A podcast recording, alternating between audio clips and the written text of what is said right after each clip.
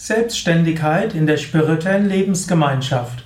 Ein Eintrag im Yoga Vidya Lexikon der Tugenden, eine Ausgabe des Lebensgemeinschaftspodcasts von Yoga Vidya. Mein Name Sukadev von www.yoga-vidya.de wie viel Selbstständigkeit hat man in einer spirituellen Lebensgemeinschaft? Das ist öfters die Frage. Und auch wer in der Gemeinschaft ist, ist immer wieder die Frage, wie selbstständig darf ich sein? Kann ich sein? Ist es gut?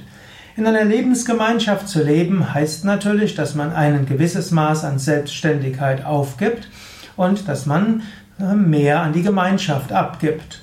In einer Gemeinschaft zu leben heißt zum Beispiel, dass du doch einen großen Teil deines Essens in der Gemeinschaft zu dir nimmst. Das heißt, anstatt dass du für dich selbst kochst, wird in der Gemeinschaft für dich gekocht. Du verzichtest also so ein bisschen in der Selbstständigkeit äh, darauf. Oder es wird erwartet, dass du auch jeden Tag oder fast jeden Tag in den gemeinsamen Satsang gehst. Das heißt ja, auch, dass du dich verpflichtest, zu bestimmten Zeiten eben zu meditieren und nicht zu anderen. Und auch du hm, hast wie viel oder was du an materiellen Dingen hast, bis zu einem Teil bestimmt ist die Gemeinschaft. Da gibt es wöchentliche Meetings und dann wird eben gesagt, ja, was wollen wir als Ganzes für die Gemeinschaftsmitglieder geben, uns geben. Also eine gewisse Selbstständigkeit verlierst du dort. Andererseits, gerade bei Yoga Vidya bemühen wir uns als Gemeinschaftsmitglieder auch mehr Selbstständigkeit haben als vielleicht in anderen Gemeinschaften üblich. Ja, Sevakas bekommen ein gewisses Taschengeld, was höher ist als bei vielen anderen Klöstern, Religions, religiösen Gemeinschaften und so weiter. Da kann man sich eine ganze Menge auch leisten.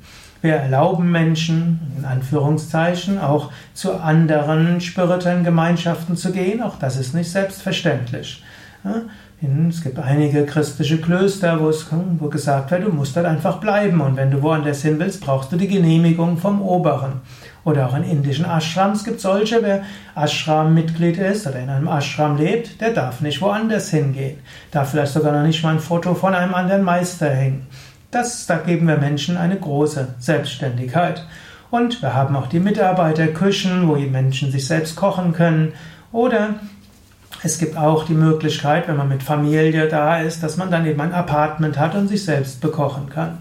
So ist also diese dieses Abwägen zwischen Selbstständigkeit des Einzelnen und die Gemeinschaft ist immer wieder ein Thema in einer spirituellen Lebensgemeinschaft. Und in unterschiedlichen Lebensgemeinschaften wird das unterschiedlich geregelt. Bei Yoga Vidya bemühen wir uns um ein ausgewogenes Verhältnis. Auch wenn du in einem Team bist, auch dort die Frage Selbstständigkeit oder immer auf andere hören, ist auch immer wieder eine Frage. Im Normalfall bemühen wir uns, dass Menschen mit großer Selbstständigkeit tätig sein können, wenn sie es wollen. Wenn du zum Beispiel sagst, ja, mir ist es ein Anliegen, dass wenn ich irgendwo mich engagiere im uneigennützigen Dienen, dass ich da sehr selbstständig sein kann, dann wird überlegt, in welchem Bereich kannst du das tun. Und dann nach Möglichkeit bekommst du dann eben einen Aufgabenbereich, wo du wirklich selbstständig sein kannst. Da darfst du ruhig auch Fehler machen und kannst dich wieder korrigieren und so weiter.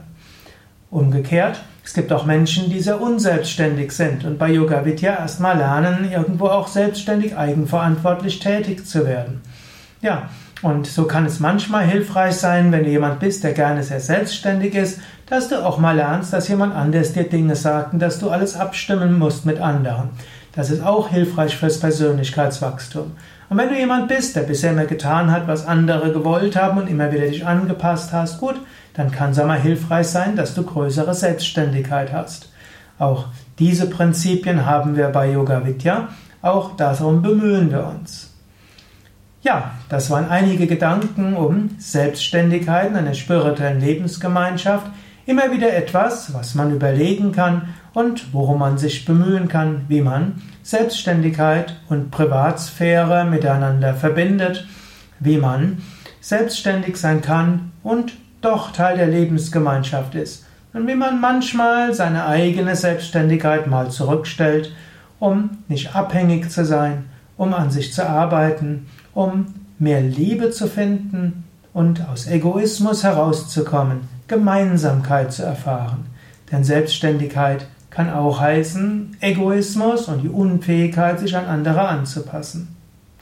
Und Mangelnde Selbstständigkeit kann heißen mangelndes Selbstbewusstsein und kann auch heißen, dass du daran arbeiten musst. Mehr Informationen auch über Yoga Vidya als Lebensgemeinschaft findest du auf www.yoga-vidya.de. Dort gibt es ein Suchfeld, dort gibt es eine Gemeinschaft, Lebensgemeinschaft. Dort erfährst du, wie du auch mal ein paar Tage, Wochen, Monate in der Yoga Vidya Lebensgemeinschaft da sein kannst. Bist du einer unserer Lebensgemeinschaftsmitglieder? Willst vielleicht mehr wissen über das, was ich da sonst noch für Tipps gebe? Dann suche nach Lebensgemeinschaft Podcast. Da habe ich einiges gesprochen über die Geschichte von Yoga Vidya Lebensgemeinschaften, von Yoga Vidya und was es heißt, bei Yoga Vidya Sevaka, also Teil der Lebensgemeinschaft zu sein.